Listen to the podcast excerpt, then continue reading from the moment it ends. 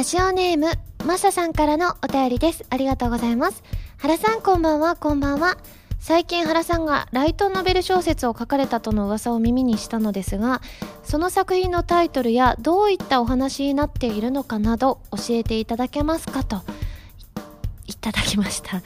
はい。そうなんです。私、まあ、ライトノベルっていうのをやっぱりね、あの、庶民サンプルとかで結構ね、身近にさらに感じるようになりましてですね。はい。考えました。えっ、と、お話は、あの、はらまるラジオのことをモチーフに、というか、はらまるくんをモチーフにした学園もののちょっとファンタジーも入ったようなそんな作品になりましてですねタイトルも教えてほしいっていうことなのでタイトルもちょっと長くてねちょっと覚えづらいんですけれどもいきますね。はらまるくんが突然宇宙に行ってそこでああの着ぐるみのサンプルになった件 着ぐるみのそうはらまるくんがえ宇宙でちょっと今私もねちょっと今緊張しちゃってあのもう一回復唱してちょっと違うかもしれない。はらまるくんが宇宙に行って着ぐるみとしてサンプルになった件です。あのやっぱ宇宙には着ぐるみ文化がやっぱ大事なんですよ。あの宇宙の人ってほら着ぐるみみたいなの着てるじゃないですか。あの宇宙人。いわゆる宇宙人って。だからやっぱりその中でやっぱりその着ぐるみのスタイリッシュさみたいなはらまるくんのスタイリッシュさが欲しいなということでその着ぐるみサンプルになっちゃったっていうね。もう少しストーリー詳しく。えっとそうですね。あのこう宇宙人が見て見てたんですよ。学園を見てて。で学園の人気者ので着ぐるみのはらまるくんを見つけてあれはいい着ぐるみサンプルだっていうことでもう宇宙にこう宇宙にあの子を来させてしまえとどのような体になっているのか知りたいということになって宇宙人がもっと着ぐるみのバリエーションを持たせるためにね。で宇宙人さんが突如はらまるくんをゲッツして着ぐるみサンプルに されたっていう話です。でそこでいろんなレクチャーを受けてあのクライマックスではそのちょっとはらまるくんに似た着ぐるみを宇宙人が来て地球を侵略しに来るっていう話でそのサンプルになったけれどもそのね、あのー、サンプルになったけれども大好きな地球をあのー、ねこう襲われたら困るからサンプルを抜け出してあのー、その宇宙人と戦う着ぐるみ同士の戦いってやつですね。というわけで今週は原由美のなんだっけ原丸くんが着ぐるみサンプルと思い出せないよ、ラジオ。改めまして、こんばんは、原由美です。原由美のまるまるラジオ、略して原丸。このラジオは毎回皆さんのお便りによってタイトルを変えるという、ちょっと変わった内容になっています。ということでですね。いやー、難しいですね。でもやっぱライトノベルといえば、こう、タイトルが長いものが多かったりするじゃないですか。ちょっとだけね、私も意識して、そんなタイトルをつけてみました。ということで、今11月14日ですね。11月はね、イベントの数も1つかな？一つしかなかったりするので、また12月に入るとね、トワイライトの発売記念イベントなんかも始まるんですけれども、まあね、あの、そうやって一段落ついたタイミングって、なんかこう、お部屋いつも綺麗なんですけれども、なんか、あの、ね、クローゼットの中は私、あの、こう、あまりこううん普通にかけてはあるんですけれども、まあ、種類に分けたりとか綺麗に分けてるわけじゃないんですよクローゼットの中はだからこの11月中にねあのちょっとね、そういったものとかも整理したいななんていうふうに思っておりましてそう思ってる時にあのなんとこのね「はらまる」をね撮ってる今日の私の日のあのね午前中に「ノンストップ!」であれやってたんですよ、あのクローゼットの中の収納の達人みたいなやつやってたんですよね。それがねすごくねためになったというかなんかやってた内容はあのクローゼットの中にあるものをまああんまり着てないものとかときめかないものは処分。でちょっと迷っちゃうものを保留。でもう一個は残すっていう3つにのカテゴリーに分けて処分の方はまあ捨てちゃって保留の方は何て言ってたかな保留にしてでまたね3週間後ぐらいにその保留の中に入れたものに何が入ってるかっていうのを思い出せなかったら処分しちゃった方がいいみたいな。思い出せたならまた再度3週間寝かすみたいな感じだったんですけどそのまあ3週間ずつ寝かすのは私的にはねあの段ボールずっと置いとくってことなのでちょっと難しいかななんていうふうには思うんですけれどもそうやってね3つ分類あのすることによってなんかあのなんて言うんだろう。なんて言ったかな。保留のボックスにあるものであの最低3パターンのコーディネートが思いつくかどうかも大事なんですって。から結構着てないお洋服とかあのそういったものとかがそういう考えをしつつ整理するとすごくあの実はもうちょっとコンパクトに収納できますよみたいなことをやってて。まあねそのまままねっこはできないかもですがそれをねあの見たのはいいきっかけだなと思うのでそのうちクローゼットの中きれいにしたいなって思います。ということで最初のコーナーいきますよ。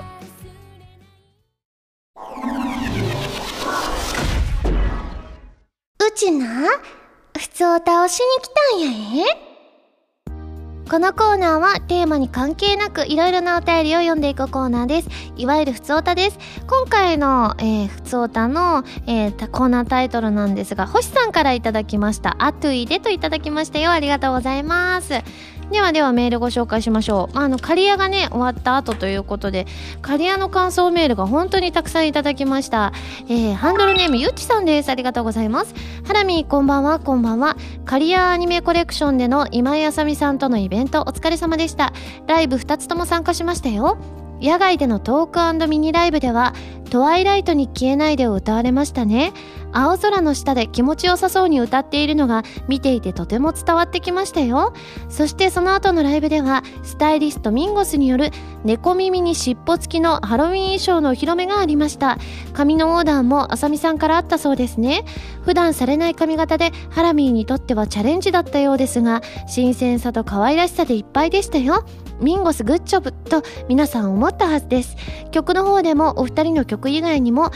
あさみさんとのコネクトと微笑みの爆弾に急遽組み入れてくれたスプラッシュマインドのデュエットもあって大盛り上がりでしたね。終始可愛らしさと歌声とお二人の足についての話題に満ち溢れていたとても楽しい時間でした。そしてセブンスシングル「トワイライトに消えない」でのリリースイベントの情報も発表されましたね。12月からのスタートということですがこれからどんどん寒くなっていきます。お体十分に大事にされて頑張ってくださいね。それではといただきましたありがとうございます。そうなんです。あのー、昼間の方はちょっと眩しいぐらいですごく晴れていたんですよね。でトワイライトに消ええないで歌わせていただいたんですけどあのね朝9時からリハがあったのかな9時台からリハがあってであの結構皆さん整理券を配布してあるところで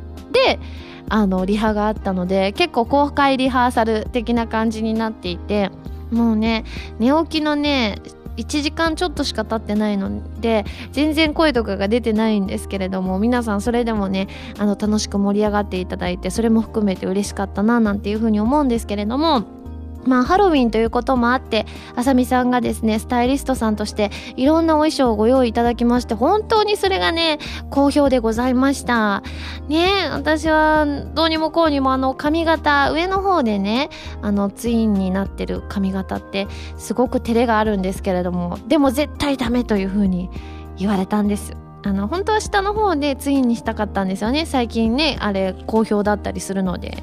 なのでねちょっと恥じらいもあったんですけれども。でもなんか皆さんの感想メール読んでたらその髪型込みですごく素敵でしたと言っていただけてまあその瞬間は照れもありましたがやってよかったななんていうふうに思いました。あとですね質問みのりにゃんからいただきました。ありがとうございます、えー、アニメソングのカバーコーナーで今井あさみさんはまどかマギカのコネクトを選曲。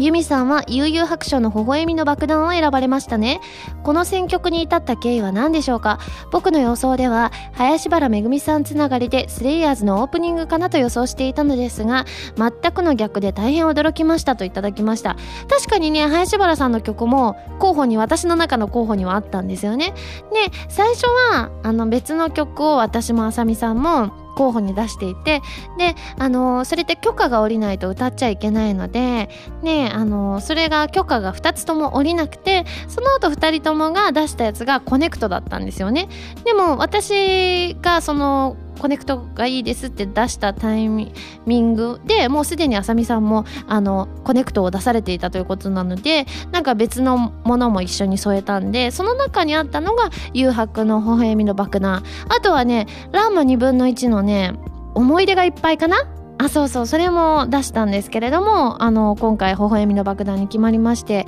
まああの結構許諾の関係とかで割とねあのカバー曲が決まったのが割とそのイベントの直前だったということもあってじゃあ直前ならやっぱりこう大好きな曲でなおかつ歌い慣れてる曲がいいなと思いまして私世代の人とかってやっぱりカラオケで悠々白書のね、微笑みの爆弾歌われる人も多くて、私もね、よくカラオケで歌っていて、結構ね、あの、歌い慣れた感じもありましたし、あの、歌詞がね、あの、結構もう昔、大昔の曲ですけれども、私の中で、あの、暗記しなくてもいいぐらい覚えている、あの、曲でもあったので、そういった馴染みのある曲にしようということで、今回、微笑みの爆弾にしました。ね、コネクトもね、あの、曲としての難易度はすごく高いんですけれども、あの、コネクトが鳴った瞬間に、皆さん、会場の皆さんがわーって湧いてくださったのが分かって、すごくね、コネクトを歌えてよかったな、なんていうふうに思いました。えそれ以外ですね、感想メール、たくさんの方から頂いております。お名前だけご紹介します。ハムさん、ローパスフィルターさん、スガピさん、キラさん、コントンさん、もやしさん、みながしーさん、ライトンタンさん、ロケッツさん、ノラニャンさん、サテライトさん、ラハミーナ、浄水桜さん、キノピーさん、マヨさん、おしゃれボーイ、えー、水星石のマスターさん、カサノバさん、柴犬さん、ハイトクサイさん、慎太郎さん、勝利さん、もつくろさん、赤たぬきさん、ショポロディダスさん、タカさん、ガンマ光線さん、マサさん、75さん、ゆうきさん、えー、アスカさん、ルキさん、熊川ピーさん、りょうさん、メノさん、リアス式海岸さん、ヒーさん、リュウさん、ケイコイエローさん、卓球さんなどなど、他にもたくさんいただきましたよ。ありがとうございます。続いて、ラジオネームロイさんです。ありがとうございます。ハラミー、こんにちは、こんにちは。アニメうたわれるもの偽りの仮面5話見ました。ハラミー演じるアトゥイが初登場しましたね。ゲームではなかったエピソードで、アトゥイの可愛らしさがマシマシになっていたように思います。ハクに対して顔を赤くする場面や、意味ありげな表情で、クオンと恋人同士なのか聞く場面のアテイが特に魅力的で、5話のお気に入りのシーンとなりました。これからハクたちと一緒に行動していく中でもっといろいろな表情が見れると思うので今後のアーティの活躍に期待しています。といただきました。ね。まあ今回ねあのー、普通歌のコーナータイトルもそうですけれどもやっとね5話でアトゥイちゃんをお聞きいただけて私自身すごくすごく嬉しいなっていうふうに思います。5話ねたくさん喋っていましたしアトゥイ自身がすごくね可愛らしい乙女な表情をねたくさん浮かべていたのでねなのでね今後アトゥイちゃんがねどういうふうに活躍するのかっていうのをですねぜひぜひ今後もご覧いただきたいと思います。その他ヒデさんくずりさん南風パワーさんゆずんさんタコツボ軍曹さんおのっちさんからもいただきました。ありがとうございます。えー、続いてマリアさんです。ありがとうございます。原さんこんばんは、こんばんは。今回初めてメールを送ります。私は9月12日に行われた心に咲く花の東京公演で原さんのライブに初参加しました。そこでドラムの叩き語りとその後にフルコーラスでも聞いたオレンジ色の季節が忘れられなくて、あれからずっと頭の中で流れ続けていて、ふと口ずさんでしまうほどお気に入りになりました。歌っている原さんの姿がすごく可愛かったので私も可愛く歌いたいと思って口ずさむのですがそれがなかなか難しくてどうしたら原さんみたいに可愛い歌声や仕草ができるようになるのでしょうか？いえいえ。えー、それとも、滲み出てくる生まれつきの可愛らしさなのでしょうか？可愛く歌うためのコツがあったら教えてくださいということでですね。うーん、難しいですね。全然、なんかどうしたらいいんだろうと思うんですけれども、なんかね、可愛らしく歌うのは、あのね、あのね、力を抜くのが大事かななんていう風に思いますね。ちょっと喋ってるように近い感じっていうんですか？なんかそんな感じにしたら、なんか、あのこの声のままなんか曲を歌ってみようみたいなこと一回発売記念イベントでやったんですよ。なんか結構ロックなクロスオーバーだったか何だったか分かんないんですけれども結構ロックでかっこいい自分の曲をこの声で歌ってみた時になんか何が違うのかなって思ったらやっぱり一番脱力してる感じかなと思ったんですよね。だからなんかね是非一回脱力をしてですねあのあんまり可愛く可愛い声出そうとか思ってうと結構こう喉をグッて締めちゃったりとか負担かかったりするんで一回ね脱力系で試してみてほしいなと思います、えー、続いて雪月花 P さんです。ありがとうございます。ハラミこんばんはです。こんばんはです。先日驚いたことがあったのでメールしました。飲みに行くという父親に頼まれて南まで車を出したのですが普段からかけてるハラミーのアルバムをそのまま流してたら目的地付近で急に父親がこれは誰の歌？CD 持ってんの？と興味を示してきたのです。もうすぐ還暦で見事に昭和の親父という感じの父で矢沢永吉さん以外の曲を聴いてるのを見たことがない父の発言に少し驚きました。とりあえず CD を1枚あげました。ハラミは家族と大変仲がよろしいようですが大人になってから見た家族の意外な一面とかありますかと。いやー嬉しいですねお父さんが。ね矢沢永吉さんを普段聴いてらっしゃる方が私のね CD にね興味を示してくださったのはすごくすごく嬉しいなと思います。ただし原家はねそれがないんですよね。あの大人になってから見た原家の意外な一面っていうのは。もうね結構ね原家はねあのありのままなんですよ。昔から。変わらないというか。なので案外なくて前にね発売記念イベントでなんか家族が、10年間だったかなずっと隠し事をしてたってことがありましたっていう話があったんですけれども隠し事も腹家全然なかったりするのでそういった意味でねちょっとここに来てまた新たな一面をねあの発見できたらそれはそれでミラクルだなと思うのでその時はね皆さんにもねご報告できることだったらしたいと思います。ということでこのコーナーでは皆さんからのお便りをお待ちしております。普通歌係までお送りください。以上。うちな、普通歌をしに来たんやえでした。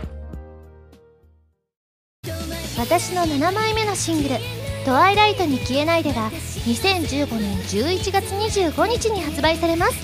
テレビアニメ「俺がお嬢様学校」に庶民サンプルとしてゲットされた件エンディングテーマの「トワイライトに消えないで」やギャルガンダブルピースオープニングテーマの「バンバン」を含む3曲を収録。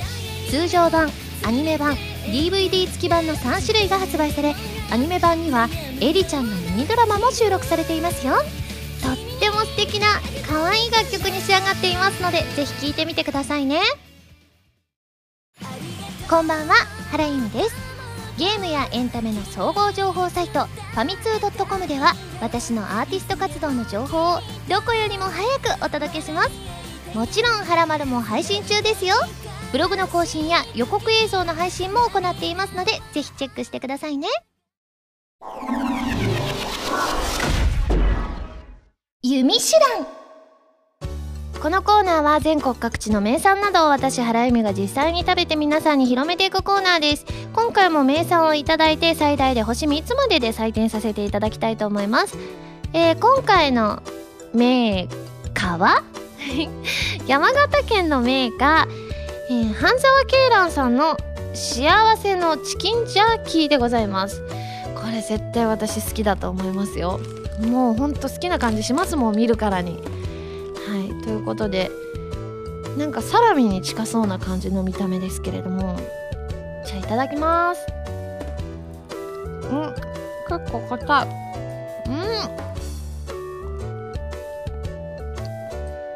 うん。うん。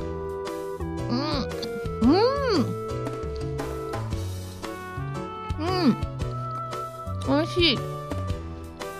うんね。噛み応えがかなりありますね。うん。うん。なんか程よいなんて言うんでしょうね。程よい味付けですね。濃すぎなくて。うん。うん。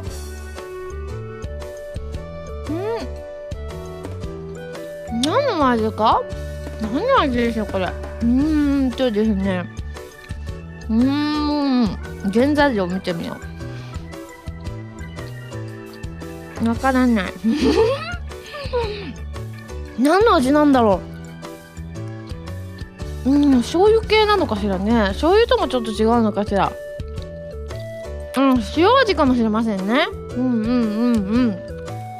うん。いやすごい。やっぱ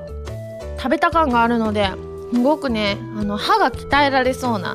なんかちょっとスルメを思い出すような感じですね。ということでごちそうさまでした。お水も飲みます。はいごちそうさまでした。早速採点をしちゃいたいと思います。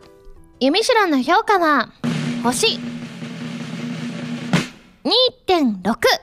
です。ということで美味しくいただきました。感想を生 CM として披露したいと思うんですが、まあ、いつもね CM を作る時に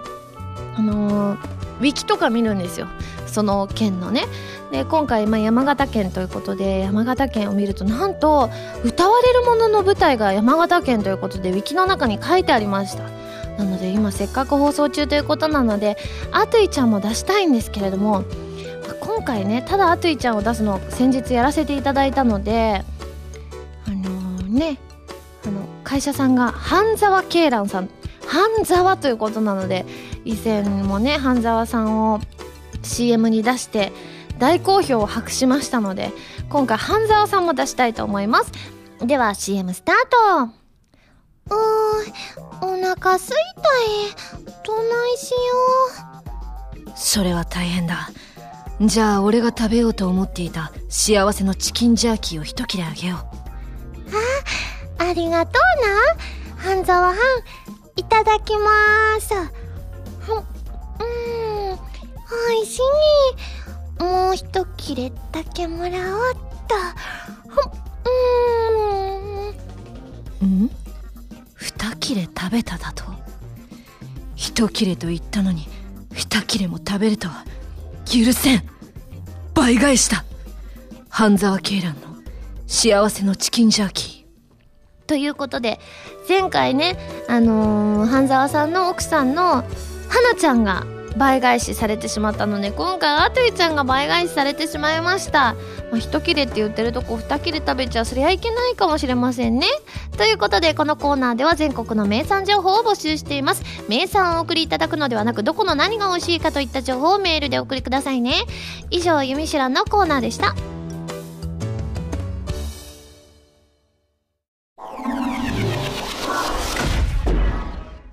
まる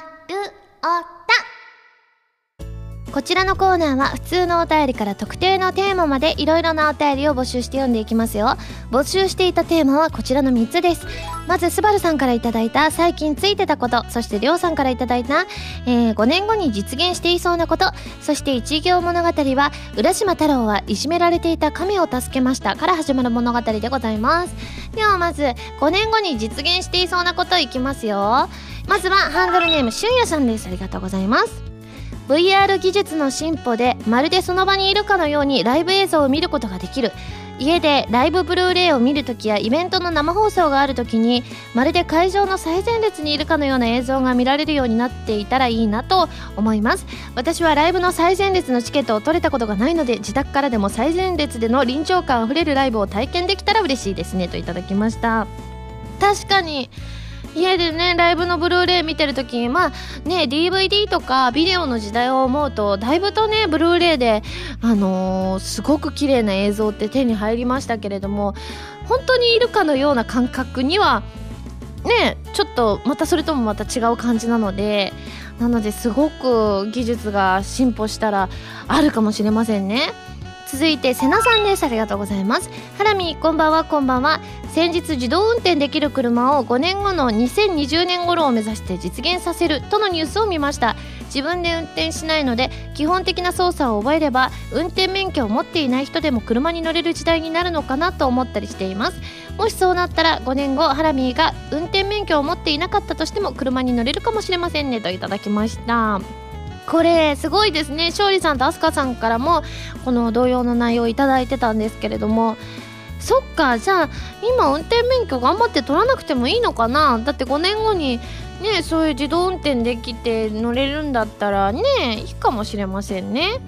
続いてたかしスイッチさんです。ありがとうございます。ハラミこんばんは。こんばんは。少し前ネット上で持ち運べる水が開発されたというニュースを目にしました。何でもリサイクルにお金がかかるペットボトルの使用を減らすために考えられたらしく自然由来の原料から作った透明な膜で水を覆い飲む時はその膜ごとを口に入れるんだそうです。すごい。ただ現在はまだ衛生面や膜の強度に問題があるらしく商品化は難しいということですが5年くらい経った時に商品として市場に出回っていたら 面白そうだなと思いました。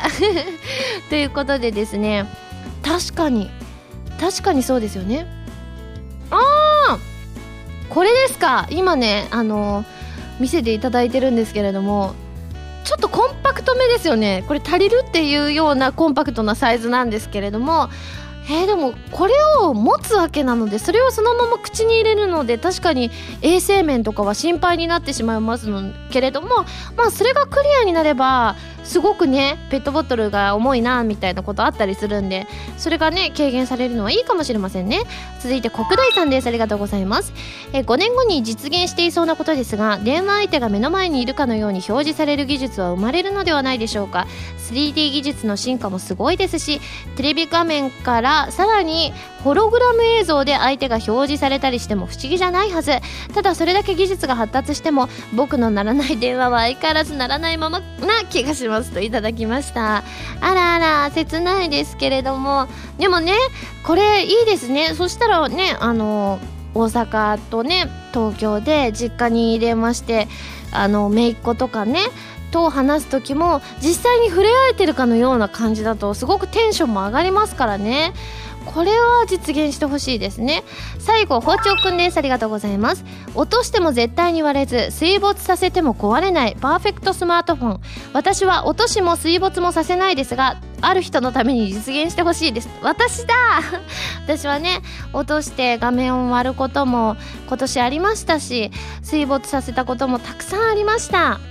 でもねリアルにあの5年後じゃなくてあの来年あたりとか叶っててほしいなっていうのは防水機能のついた iPhone が欲しいです。あのやっぱり他のねあのスマートフォンで防水機能ついたものって結構ね一般的だったり今するじゃないですか。でも iPhone だけはちょっとねその防水機能がついてないということででも私はできるなら iPhone を持っていたいなと思うのでそれはね5年後と言わず来年ぐらいには実現させてほしいなと思います、えー、続いて最近ついていたことを参りますね。えー、ラジオネーム白真由美さんです。ありがとうございます。先日行われたカリアアニメコレクションのミンゴスハラミーのトークイベントを当日知ってなんとか整理券を手に入れることができたことです。整理券の配布予定時間は10時頃と発表されていたのですが当日は前倒して整理券が配布され10時になる前に整理券の配布が終了するという大人気ぶりでした。しかし私はギリギリ配布終了前に手に入れることができトークイベントに無事参加できたので超ラッキーだと思いましたといただきました。いいですね。私は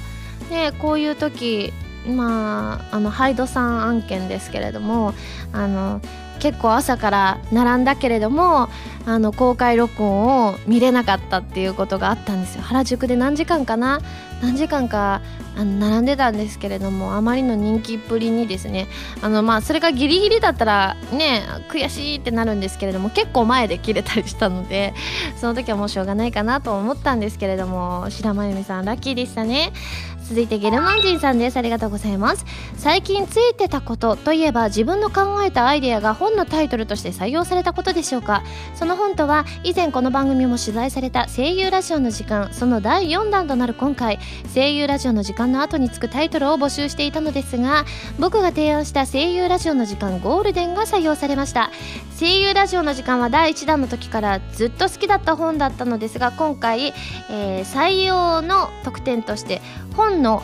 奥付けに自分の名前を掲載していただき関係者だって自慢してもいいよってことだったので受賞関係者を名乗れてラッキーでしたといただきました。あいいですね。あの本とかねあと CD とかでねたまにリクエストとかあったものにはあのお名前が入ったりしますけれども形として自分のねハンドルネームとかお名前が載るっていうのはすごくすごく嬉しいことですよね。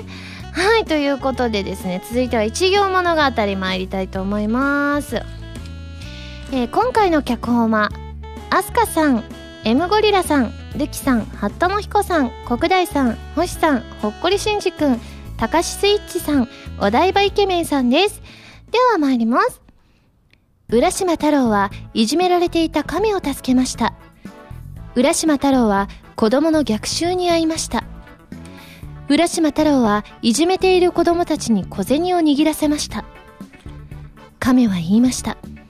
助けてくれたお礼に海の中をドライブしないか？と。亀はお礼に竜宮城に連れて行ってくれるそうです。海中では息ができず浦島は溺死寸前のところで竜宮城へとたどり着きました。浦島さん3000円ぽっきりです。どうですか？遊んでいきませんか？亀を助けてくださってありがとうございます。お礼にこのカラオケハウス竜宮でゆっくりしていってください。布面積の少ない女性がサンバのリズムで踊っていました。こんな絢爛豪華な場所に連れてこられたのに自分は腰みのという格好に浦島は恥じずにはいられなかった。楽しいひとときを過ごしていた浦島でしたがふと家の鍵をかけたのか心配になり帰りたくなってきました。しかし、ボーイが持ってきた伝票には、50万円という金額が書いていました。そうです。ここの正体は、ぼったくりバーだったのです。そう、すべては乙姫の策略だったのです。どうすりゃいいんだ。おしまいということで、面白い今日の話は面白いですね。まず、アスカさん、えー、浦島太郎は子供の逆襲に遭いましたということで、逆襲に遭っちゃったんですね。そう、だから逆襲に遭ったから、エムゴリラさん、えーいじめている子供たちに小銭を握らせて解決したわけですね。そして、ルキさん、カメは言いました。助けてくれたお礼に海の中をドライブしないかと。ね、いいですね。これで竜宮城に行けるわけですから続いてアスカさんです。亀はお礼に竜宮城に連れて行ってくれるそうですと。海の中ドライブって素敵ですね。そして八田の彦さん。海中では息ができず浦島は溺死寸前のところで竜宮城へとたどり着いたということで。まあ普通そうですよね。普通あの浦島太郎の中ではなぜか息ができることにはなっていますが普通に考えたらね息はできないはずです。そして国大さん。浦島さん3000円ポッキリですどうですか？遊んでいきませんかって。3000円ポッキリって聞いたらそりゃねちょっと行きたくなりますよね。初回のサービスみたいなので安いみたいな話聞いたことありますからね。続いて星さん亀を助けてくださったお礼に、えーカラオケハウス竜宮まあ竜宮城はカラオケハウスだったわけですね。そしてほっこりしんじくん布面積の少ない女性がサンバのリズムで踊っているそんなカラオケハウスだったそうですよ。そそして高橋スイッチさんここでねあの浦島さんの服装が分かりました。腰身のというの結構露出的な格好らしいですよ。私ね今回初めて知りました。そしてハットの彦さんですね。あのまあ楽しい時を過ごしてたけどありますよね。家の鍵かけたのかなって心配になること。こういう時大概かけてるんですけれども浦島さんも心配になってしまいましたと。そしてだから帰ろうということになりあのお台場イケメンさんくださいました、えーボーイが持ってきた伝票には50万円という金額が高いですね。3000円と聞いていたはずなのに。そしてほっこりしんじくん。そうです。ここの正体はぼったくりバーだったのですと。確かに高いです。短時間しかいなさそうでしたしねこの話の流れだとね。そう。で星さん。そう全ては乙姫の策略だったんですってぼったくることは。そして高橋スイッチさん最後。浦島太郎さんのお言葉。どうすりゃいいんだ。ということでですねこの後どうなったか大変気になるんですが物語はここで終了ということであの皆さんに想像させるパターンのエンディングを迎えましたね。ということで来週はどのようなお話になるんでしょうか。お楽しみに、えー、続いて募集するテーマをね一新するので、えー、ご紹介しますね。まず俊一さんから頂いたこれって自分だけという癖や習慣。そしてりょうさんから頂いた今後リリースイベントでやってほしいこと。そして一行物語はあるところに働き者のアリとぐうたらなキリギリスがいましたから始まる物語でございます。今回もどのような話が繰り広げられるのか皆さんいろんなパターンで送ってきてください。丸太ではテーマのお便りからそれ以外のものまでいろいろなお便りを募集していますよ。どしどしご応募ください。以上丸太でした。は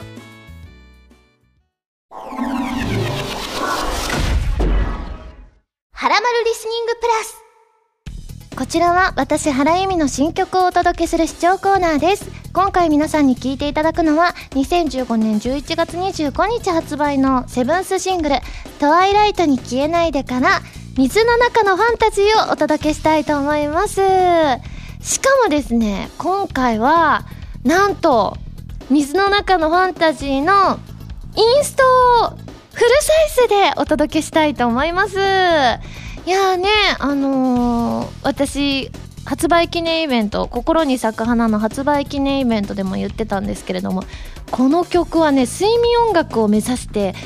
作っていただいたのでなのであのインストをね聴いてほしいっていう気持ちが大きくてですねすごく美しいなんかメロディーとアレンジなんですよね。だからこれねリアルタイムで聞いてくださってる方深夜1時台ということでですねすごく夜も深い時間です。そしてなんと今回はフルサイズであの流させていただくのでもしかしてね途中で寝てしまうかもしれません。でもねどうにかまあ寝てくださったならあの狙い通りだななっていうのは思えるんですけれどもでもその後ねあのリスニングの後もいくつかねファミ通ニュースであったりエンディングもあったりしますので万が一寝ちゃったら翌日ねそこからまた聞いていただけたら 嬉しいです。それでは聞いてください。水の中のファンタジーインストバージョン。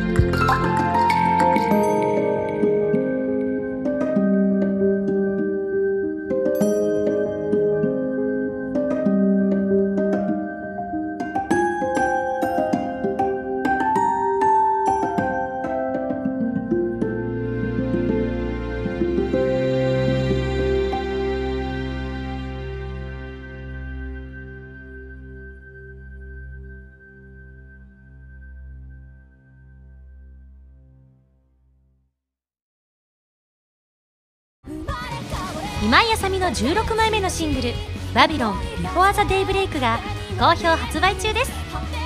新曲「Babylon」のほか任天堂 3DS 版コープスパーティー Blood Covered Repeated Fear オープニング曲「シャングリラ2015バージョン」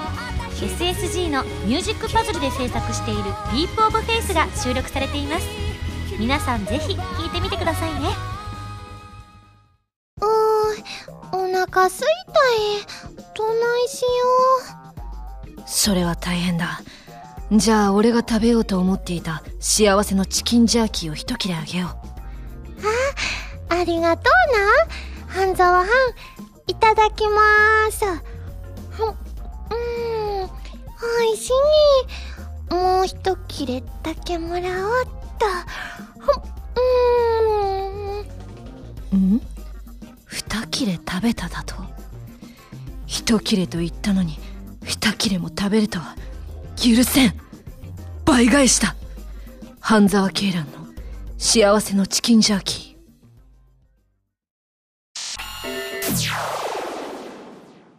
ピックアップファミ通ニュース。このコーナーは「はらまる」を配信しているファミツー .com に掲載されたニュースを私原由美がお届けしていくコーナーでございます。今回ピックアップするニュースはこちら。プレイステーションヴィータが箱ごとすっぽり入るデカ靴下がもらえるプレゼントキャンペーンが11月19日より開始。ソニーコンピュータエンタテインメントジャパンアジアはプレイステーションヴィータの購入者を対象に店頭ででか靴下を先着でプレゼントするキャンペーンを11月19日より開始するということでございましてですねすごいもうねサンタさんの靴下という感じで、えー、と赤色の靴下にあのツリーがついているので本当にクリスマス仕様でございますね。なのでね買おうかなって迷ってらっしゃる方はいいクリスマスプレゼントになるかもしれませんのでぜひね買おうかなって迷ってる人はこのバージョンもいいのではないでしょうか。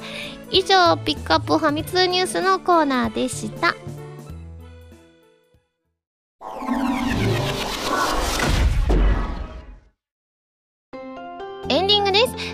ここで私からのお知らせです。私のセカンドアルバム「心に咲く花」が2015年9月25日に発売されました。ブルーレイ付き版 DVD 付き版通常版の3種類があります。ぜひ聴いてみてくださいね。さらに2015年11月25日にセブンスシングル「トワイライトに消えないで」が発売されます。こちらはテレビアニメ「俺がお嬢様学校」に庶民サンプルとしてゲットされた件。エンディングテーマとなっていましてアニメ版 DVD 付き版通常版の3種類が発売されます。ご予約をぜひぜひお願いします。番組では皆さんからのメールを募集しています。普通オターはもちろん各コーナーのお便りもお待ちしています。メールを送るときは題名に各コーナータイトルを本文にハンドルネームとお名前を書いて送ってくださいね。メールの宛先ははらまるのホームページをご覧ください。次回の発信11月21日土曜日になります。愛して登録の日かな？ですね。そして「トワイライト」の発売も間近でございます。ぜひぜひ皆さんね発売日に聞いていただけたら嬉しいです。それではまた来週土曜日にはらまる気分でお会いしましょう。お相手は原由美でした。バイバイ。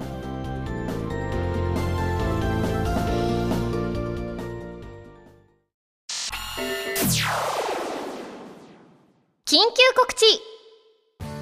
ゲストのお知らせです。私が花江エリ役として出演するテレビアニメ「俺がお嬢様学校」に庶民サンプルとしてゲットされた件から有栖川玲子役の立花梨花ちゃんが来てくれることになりました。立花様でございます、ね、イベントで立花様とかご一緒させていただいたら、ね、立花様すごく面白いキャラだなと思いました、ね、見た目はね本当に可愛らしい女の子なんですけれども案外サバサバしててそこがすごくかっこよくて私は大好きでございます。ですので立花様へのメールは、えー、ユミの部屋係まで皆さんたくさん送ってきてください。それと皆さんの庶民エピソードも送ってきてくださいね。庶民サンプル係までよろしくお願いします。メールの締め切りは2015年11月17日の23時59分までとなります。ちなみに私の庶民エピソードはですね